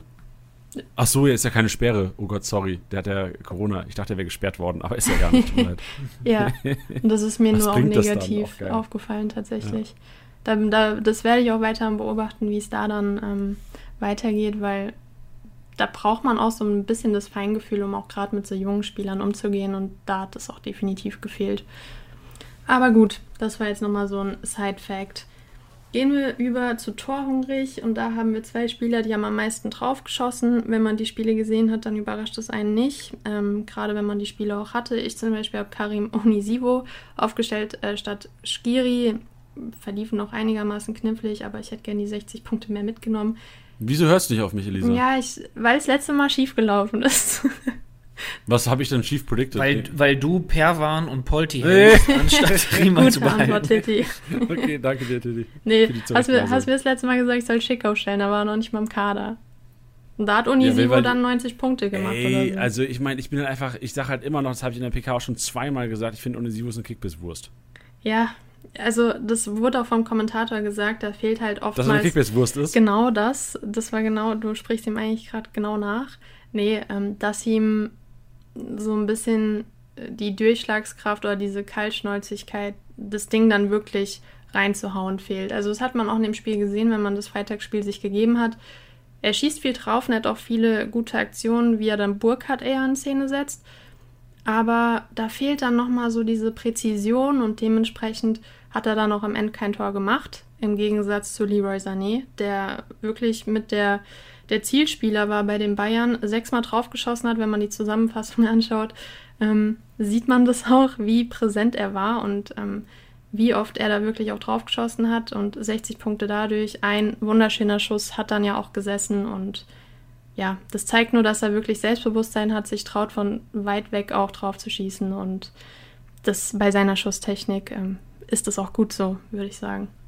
Ich hätte gerne mal eure Expertise, Tilly, Elisa Gnabry oder Sané? Jetzt mal ernsthaft. So, ich, ich hätte nie gedacht, dass man das sich stellen Das ist keine persönliche Frage, die ich gerade stelle, sondern ähm, einfach mal eine Einschätzung. Ist Leroy Sané inzwischen der wertvollste in, in Gänsefüßchen Flü äh, Flügelspieler, weil es ja teilweise auch auf der 10 macht, dann äh, systemabhängig, ähm, des FC Bayerns? Ja, also hinsichtlich der Form sehe ich Sané also, derzeit. Jetzt mal doof gefragt, hättest du lieber, Elisa, hättest du lieber Tiddy, lieber Sané oder Gnabry in deinem Team zum jetzigen ja Zeitpunkt? gut, derzeit Im natürlich Sané. Kickbase-Team Im Kickbase-Team oder Hä, was für ein Team denn sonst? Eine Kickers Naja, In FIFA. Naja. naja, weil du hast, deine Frage war Gnabry oder Sané. Ah, ja, schon klar, ein bisschen, natürlich. Kickbase, sorry, dein Okay. Kickbase-Team. Ähm, also ich muss ja sagen, ich, ich würde eigentlich mit Sané gehen, aktuell sowieso, aber auch vielleicht sogar langfristig. Die Sache ist nur, dass Gnabry meiner Meinung nach ein höheres Potenzial hat, eine höhere Punktzahl zu kriegen als Sané, weil Sané, seitdem er bei den Bayern ist, egal ob er einen guten Spieltag erwischt oder einen schlechten, vor allem gerade beim schlechten, ähm, so dieses MVP-Potenzial bei ihm gar nicht so hoch ist. Er wurde jetzt einmal, glaube ich, wenn ich mich recht entsinne, und das war letzte Saison ähm, bei seinem ersten Spiel für Bayern gegen Schalke, bei diesem 8 zu 0, wo er ein Tor und zwei Assists gemacht hat, wo wir uns alle dachten, boah, der Junge wird jetzt so diese Liga komplett auseinanderreißen. Wo so hieß du Lewandowski oder Sané, teilweise. G- g- Genau, Ja. genau. Und ähm, seitdem an habe ich so, also klar sind das starke Punkte. Ich meine, man muss jetzt auch auf den Marktwert schauen, auch bei welcher Mannschaft und was der generell für eine Qualität hat. Aber ich habe das Gefühl, dass diese Ausreißer bei Gnabry krasser sein könnten. Oder krasser Okay. sind. Also, was ist deine Antwort? Meine Antwort für diese Saison ist trotzdem Sané. Weil ich glaube, dass der auf einer krasseren Welle schwingt, nachdem er zu Beginn der Saison noch irgendwie ausgepfiffen wurde und alle auf ihm rumgehackt haben und ihm jetzt alle die Füße küssen, würde ich es ihm einfach krass gönnen. Und genau aus dem Grund würde ich sagen, suck it, ich nehme Sané. Ja. Elisa? Ja, also bei mir ist es derzeit auch auf jeden Fall Sané. Ich sehe das dann auch ähm, sehr pragmatisch. Also derzeit hat er halt einfach die, die Einsatzzeit, die man dann braucht als ähm, Kickbase-Managerin in meinem Fall. Und ähm, ja, jetzt zum Beispiel am Anfang der Saison hatte ich, hätte ich safe gesagt Gnabry. Ähm, vor allem, weil ich da auch eher das Risiko gesehen hatte, okay, Sané würde vielleicht eher für einen Coman oder so rausrotieren. Und je nachdem, wie es sich dann entwickelt, Gnabry ist jetzt in vielen Ligen auch ähm, wieder verfügbar, ähm, das wechselt sich halt oft so ab. Und dann würde ich immer die Entwicklung halt abwarten, okay, ähm, ist jetzt der Sané eher wieder der Betroffenere, was ich aber derzeit eigentlich nicht glaube, dass er rausrotieren wird. Und das muss man halt nur im Hinterkopf haben, aber deswegen würde ich derzeit schon noch mit Sané gehen, obwohl ich Gnabry Okay. einen geilen Kicker finde so und der hat es ja auch schon gezeigt, wie Tilly gesagt hat. Ist krass, ich hatte ihn halt auch letzte Saison in Kickbase und da ist er auch immer wieder ausgefallen und hat dann zwar immer wieder auch gut gepunktet, aber ja, es war halt auch nicht so konstant, wie man es sich wünschen würde. Okay, Gut. sehr gut. Danke für die Einschätzung. Ich wäre auch bei äh, Leroy Sané. Nice, sind wir uns einig. Dann letzte Kategorie, The Wall. Und da haben wir den genannten Riemann von, von Janni. Ich 16, mute mich mal. kurz fluchen gehen. Ähm, 16 Aktionen, 120 Punkte, unter anderem dreimal einen Fernschuss gehalten, ähm, siebenmal einen Schuss gehalten, 70 Punkte, Fernschuss gehalten gibt 15 Punkte, einmal eine Faustabwehr, 5 Punkte, einmal erfolgreiches Rauslaufen, 10 Punkte. Ähm, das zeigt, wie er sich dann Schritt für Schritt die Punkte zusammengesammelt hat. Dann haben wir noch Gregor Kobel, so gegen Wolfsburg, beziehungsweise ein Keeper von BVB oder Bayern erwarte ich eigentlich in der Kategorie eher weniger, aber diesmal ist er auf Platz 2 dabei mit 14 Aktionen, auch 120 Punkte und dann genannter Ortega, der ja auch durch die Pässe schon so gute Punkte gesammelt hat und gegen die Bayern wirklich ein guter Rückhalt war, musste sich halt einmal geschlagen geben, aber hat auch 115 Punkte durch 11 Abwehraktionen sammeln können. Geil. Ja. And that's it. Das ist stark. Danke, Lisa. Ja, sehr gerne. Sehr informativ heute, viele Sets dabei. Ich hoffe, die Kickbase-Manager da draußen konnten was mitnehmen hoffe ich auch. und Learnings für sich selbst ziehen und in den nächsten Wochen so richtig abräumen. Nice. Dann viel Spaß noch, gell? Danke, Lisa. Vielen Dank Bis dir. nächste Tschüssi. Woche. Mach's gut. Tschüss. So, Tilly, jetzt kommt's zum äh, nicht Porsche, nicht äh, Lamborghini, sondern zum VW Opel Talk hier. Denn grüne Balkenschnapper, die Dauerläufer, die Dauerpunkter, die noch nichts kosten. Tilly und ich haben uns heute Morgen hingesetzt, haben gesagt, okay, pass mal auf. Was machen wir heute im Podcast? Was macht Sinn? Was macht auch für unsere Mannschaften Sinn? Wenn jeder hat eigentlich die Situation, dass man sich selbst sein Team bastelt und es ist so ein bisschen so der, der Weg, wie ich auch meine Championship eigentlich immer aufstelle so, die will ich auf jeden Fall im Team haben. So, du hast eigentlich immer, ich hoffe, ihr habt das, dass man sagt, so, okay, drei, vier Wunschspieler, so dicke Brocken, Bayern, Dortmund, Leipzig, Spielmacher, Torjäger aufgebaut. Aber man muss natürlich auch um das Ganze, ob es ein Ausfall ist und man den kompensieren muss, ob es vielleicht einfach am Geld liegt und man sich keine äh, fetteren Fische leisten kann. Man muss auch teilweise preiswerte Lückenfüller aufstellen. Und wenn man das schon macht, Tilly, dann doch lieber welche, die auch gerne mal einen grünen Balken hinlegen. Und genau das haben wir mal rausgesucht. Und den ersten, den wir, die ersten beiden, die wir reinschmeißen würden heute, sind die zwei Stuttgarter, die ich vorhin schon angeteased habe.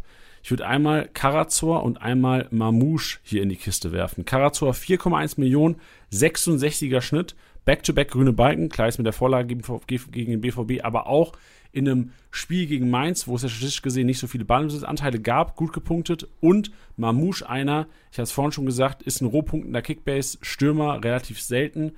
Bedeutet, wenn, äh, wie bei mir beispielsweise, Mamouche ist mein einziger Stürmer äh, in der Liga, ich bin relativ froh, dass ich ihn habe, weil auch wenn er nicht, äh, nicht trifft, ist es einer, der punktet. 8,5 Millionen, 72er Schnitt, Tilly. Ähm, gerne dein Take zu diesen beiden oder auch gerne einfach die nächsten raushauen.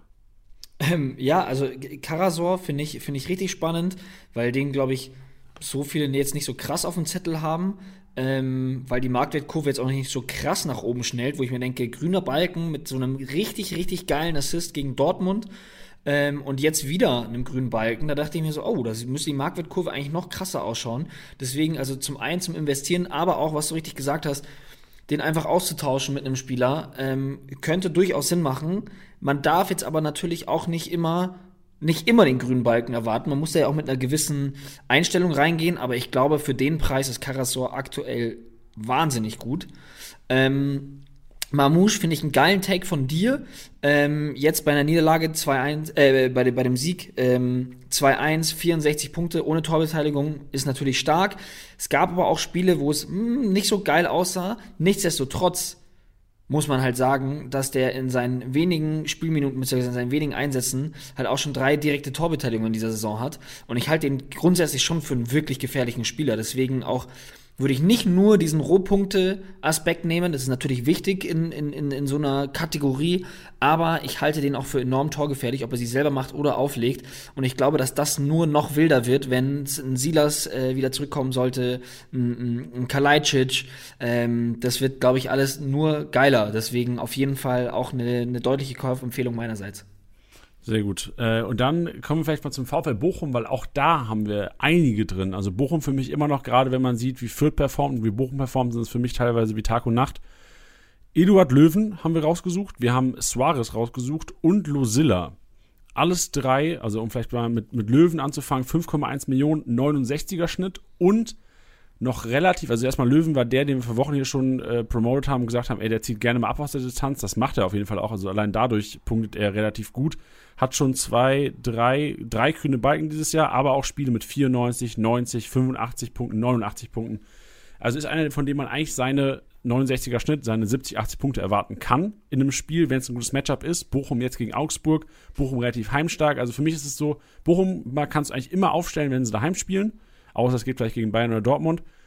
Und äh, auch auswärts, wenn es ein relativ leichtes Matchup ist, weil Bochum auch schon äh, gerne mal ähm, schwächere Gegner irgendwie auch geschafft hat zu ärgern. Ich erinnere mich gegen Gladbach, die vielleicht auch nicht so gut drauf waren zu dem Zeitpunkt. Ein 2-1 knapp verloren.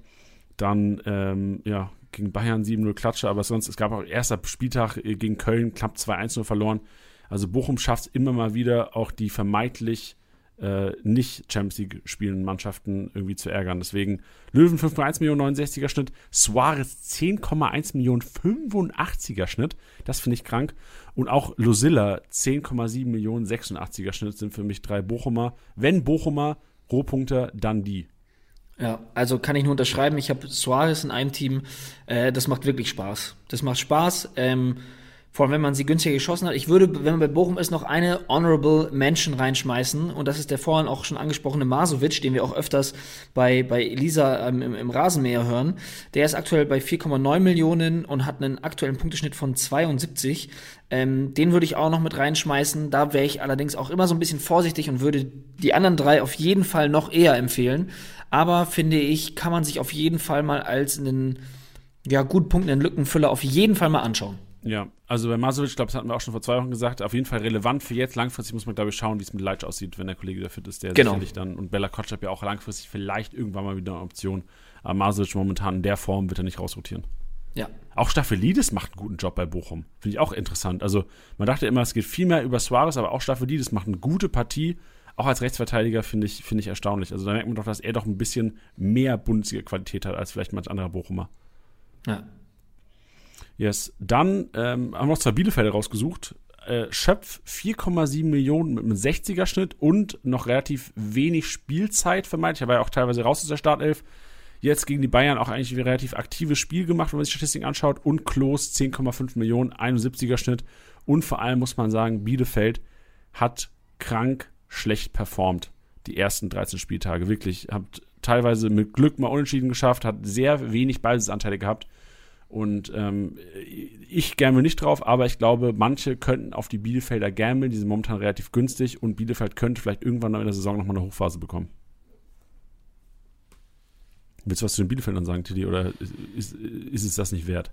Nee, das ist, das ist alles gesagt. Ich hätte jetzt gerade so überlegt, ob es vielleicht noch jemand anderen gibt. Äh, Statistikmäßig nicht so, sage ich jetzt mal. Deswegen versuche ich nicht ins Emotionale abzurutschen.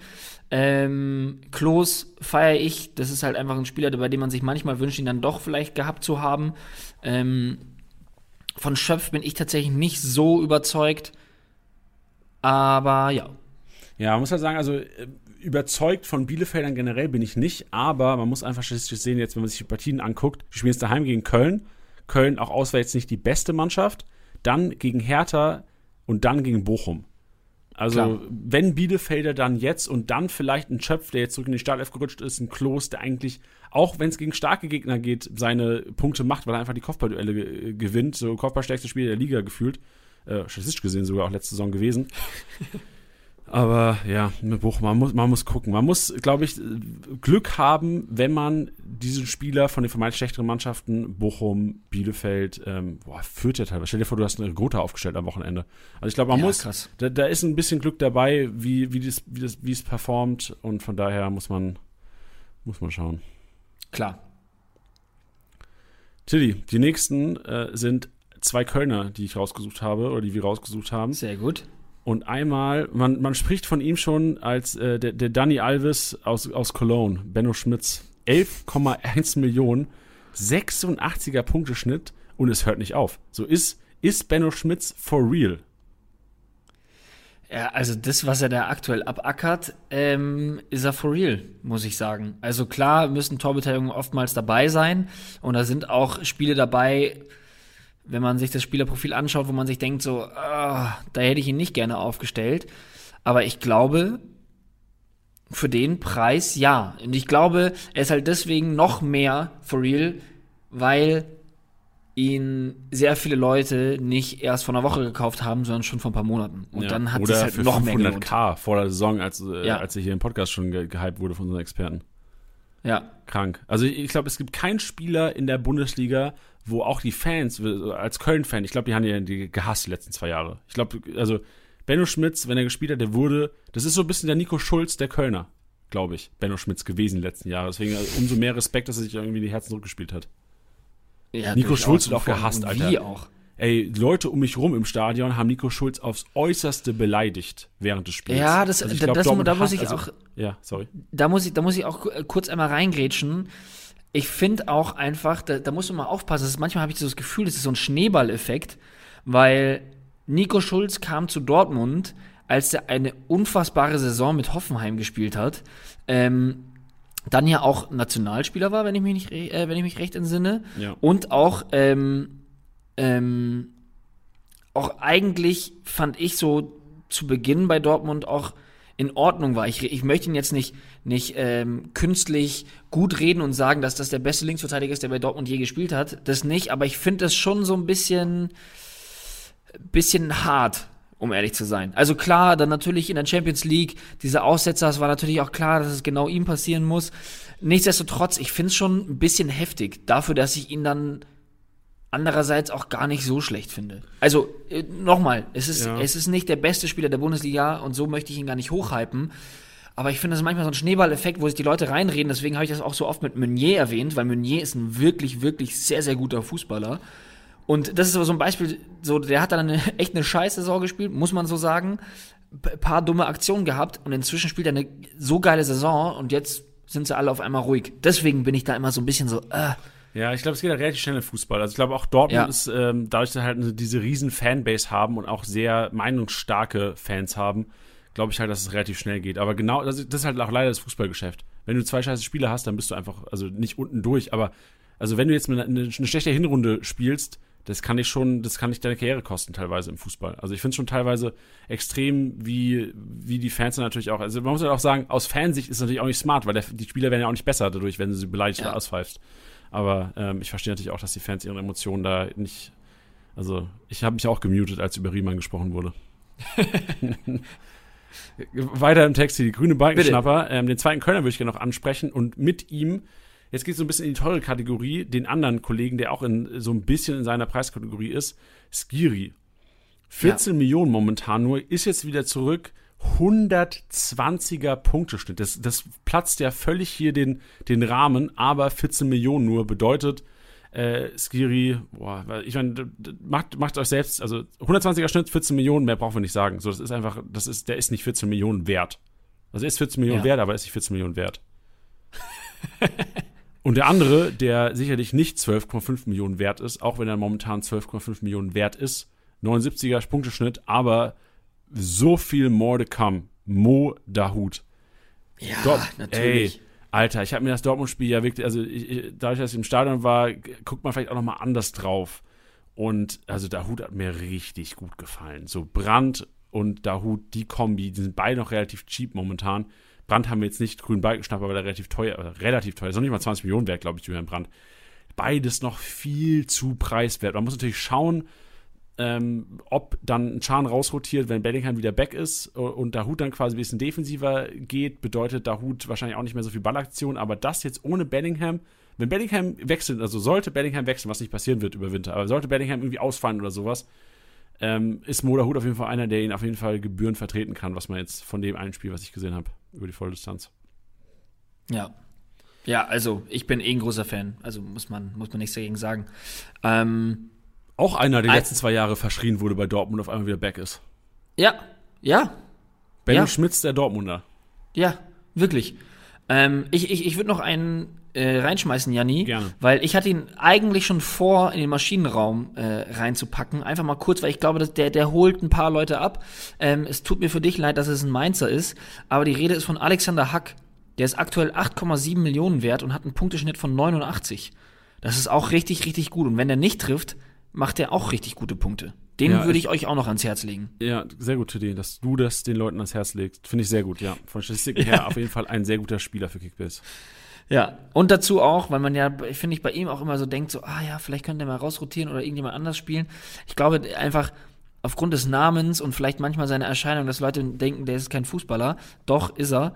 Ähm, auch zehn Einsätze in dieser Saison, achtmal in der Startelf. Ich würde ihn auf jeden Fall ähm, mir, wenn man den jetzt für einen guten Preis dann noch schießen kann, würde ich mir den auf jeden Fall reinstellen. Ja, also zu Hack muss man ja auch völlig ganz klar sagen, also Hack macht auch so eine Entwicklung durch. Hack war einer, und ich bin ja auch mit vielen, äh, also viele Kumpels von mir sind nur fünf Fans und äh, ich habe sie sehr oft über Hack Hayden hören, die gesagt haben, alter Hack Stellungsspiel, äh, so viele Tore, die er verschuldet, immer wieder Unsicherheit, die, die, die am besten nicht zu Hack passen, was ich schon als gehört habe, als ich Konferenz mit den Leuten geguckt habe. Und dieses Jahr ist es wirklich so, die loben Hack. Also ich glaube auch, was wir bei Benno Schmitz hatten bei Köln, was wir bei der Hut bei Dortmund hatten, ist vielleicht so ein bisschen der, der Hack hier in Mainz. Und ähm, also auch da muss man sagen, aus der, ähm, aus der neutralen Sicht, ey, Hack ist einfach ein relevanter Kickbase-Punkter geworden. Auch einer, der einfach solide punktet. Ähm, Bell habe ich ja schon öfters mal angepriesen, aber auch äh, Hack an dieser Stelle. Bell ist ja auch jetzt wieder back nächstes Spiel, war ja gesperrt. Auch einer, der vielleicht jetzt wieder auf die Märkte kommt und man sich gerne mal so einen Lückenfüller hinten reinstellt. Ja, und vor allem jetzt zu dem Zeitpunkt, ne? Also ich sag's mal, wenn er jetzt weiterhin steigen sollte, für 11 Millionen würde ich mir den nicht mehr kaufen. Weißt du, was ich meine? Das ist auch immer so diese Sache. Wie jetzt zum Beispiel Benno Schmitz. Würdest du jetzt einen Benno Schmitz für 11 bis, weiß ich nicht, wahrscheinlich müsste man für den 12, 13, 13,5 zahlen, würde man wahrscheinlich auch nicht machen. Wenn nee, ich damals allem, aber. Ja, ganz, ganz kurz, ich, ich würde es auch nicht trauen. So, obwohl ich gerade Benno Schmitz ja. gehypt habe und gesagt habe, der Punkt steht, den musst du eigentlich holen. Ich traue mich nicht, Benno Schmitz zu kaufen. Zumal es den bei uns ja eh nicht mehr gibt. Richtig, aber ich sag's ja nur. Sorry, ich wollte dich nicht unterbrechen. Nein, nein, äh, alles gut, ich verstehe den Punkt voll. Wolltest du noch was sagen? Habe ich dich irgendwo abgekaltet oder ähm, war's das? Nee, kann gut sein, aber dann habe ich es auf jeden Fall vergessen. okay, wenn es dir einfällt, schrei einfach rein. Mach das ich. waren grüne Balkenschnapper. Wenn wir welche vergessen haben, äh, wir, wir posten auch immer schön auf Twitter, kommentiert gerne auf Twitter, wenn wir welche vergessen haben. Ähm, wir hatten noch ein paar, äh, Dada habe ich mir auch Gedanken gemacht, ob wir ihn reinpacken oder nicht. So habe ich mir auch Gedanken gemacht, ob wir ihn reinpacken oder nicht. Sicherlich auch eine, äh, eine relevante Menschen, 9,5 Millionen, 81er Schnitt. Gibril So. Dada habe ich ein bisschen Angst wegen Togen Riga, deswegen haben wir ihn rausgelassen, glaube ich. Aber sonst wären das so die Leute, die wir einfach mal hier reinschmeißen würden. Und jetzt, apropos schmeißen, Tiddy. Jetzt schmeißen wir ein paar Leute in Einkaufswagen rein, aber heute Einkaufswagen, ich, ich, ich, ich erkläre es kurz schon mal, bevor wir reinstarten in den Supermarkt gleich. Es ist ganz anders als sonst. Es ist eine Revolution im Einkaufswagen, denn es wird so langfristig geplant, wie noch nie langfristig geplant wurde. Wir bereiten, also es wird nicht der 34 Spieltag vorbereitet, aber langfristig, Freunde. Seid gespannt. Jannis Einkaufswagen.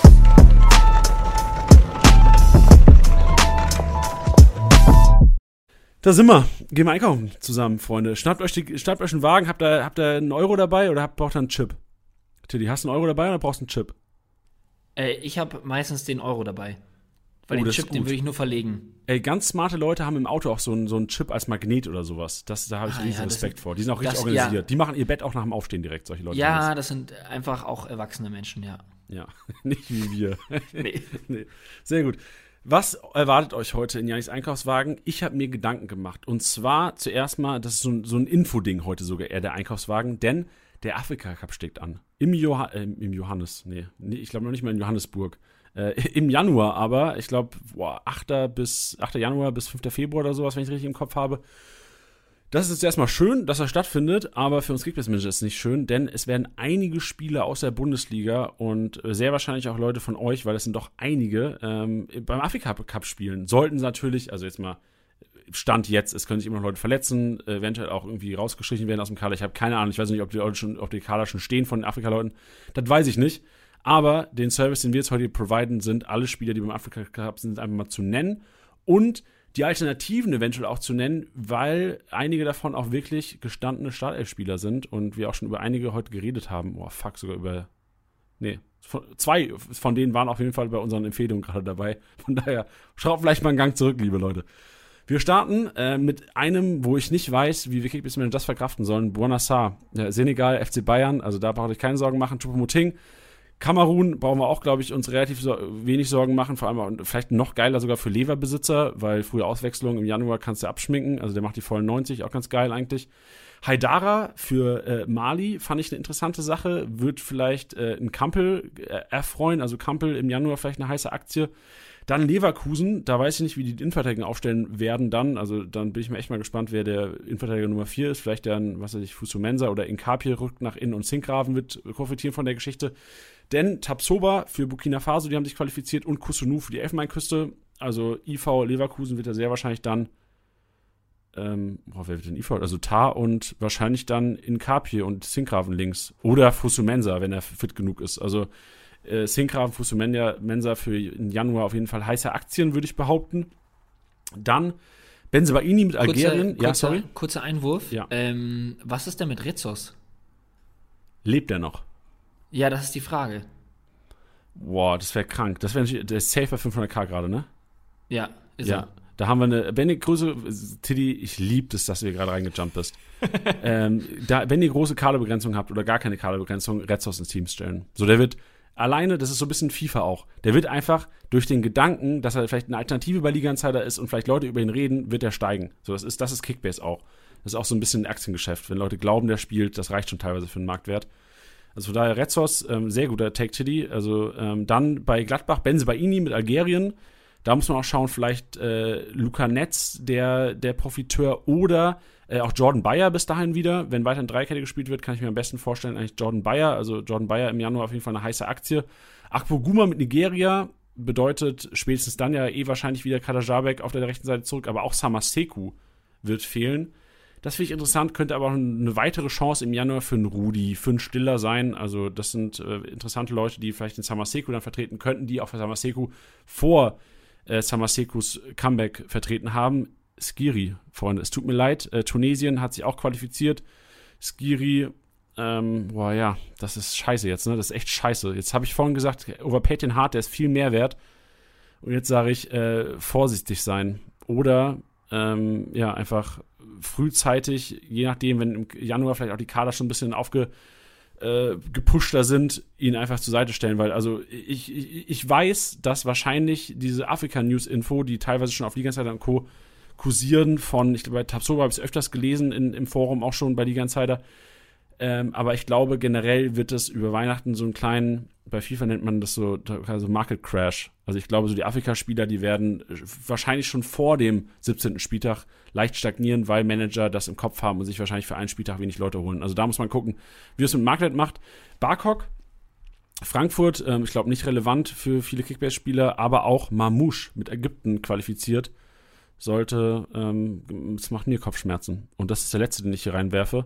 Bedeutet aber auch, bei, äh, bei, also bei Köln will ich vielleicht ganz gut reinwerfen, äh, Özcan wird dann sicherlich eine tragende Rolle äh, übernehmen im Januar. Und bei Ägypten, ach, bei Ägypten, bei Ägypten Mamouche, weil äh, Mamouche mit Ägypten unterwegs ist, äh, hoffentlich im Januar Kalajdzic wäre krank, wenn Kalajdzic im Januar quasi direkt Mamouche vertreten würde. That's it, meine Damen und Herren. Das war Janis Einkaufswagen. Heute langfristig geplant. Also es war auch eher so eine Vorwarnung. Also es war quasi eine Supermarktdurchsage heute einfach nur. Ich fand's richtig gut. Ich fand's richtig gut, weil was Voll du sagst, äh, so viele, viele gibt's, die das eventuell auf dem Zettel haben, aber ich finde es auch gut, das früh genug zu erwähnen. Hey, Afrika Cup darf man einfach nicht vergessen, ähm, weil das logischerweise bei uns medial jetzt nicht so krass gepusht wird. Ähm, deswegen finde ich sehr, sehr gut und vor allem gleich mit dem Learning, wer da denn profitieren könnte. Finde ich sehr gut. Ja, nur dass wir bei Bonassar und äh, Barkok keine Profiteure haben. Ja. Seid die Profiteure, meine Damen. Profitiert davon und agiert frühzeitig. Das ist meine Empfehlung, der letzte Satz, den ich hier wahrscheinlich in dem heutigen Podcast sage. Tiddy, das war mir eine Ehre heute. War schön mit dir. Ähm, noch der Hinweis für euch: ähm, Manscaped, Promo findet ihr in den Show Notes. Schaut äh, bei Bleacher vorbei, Tiddy und ich.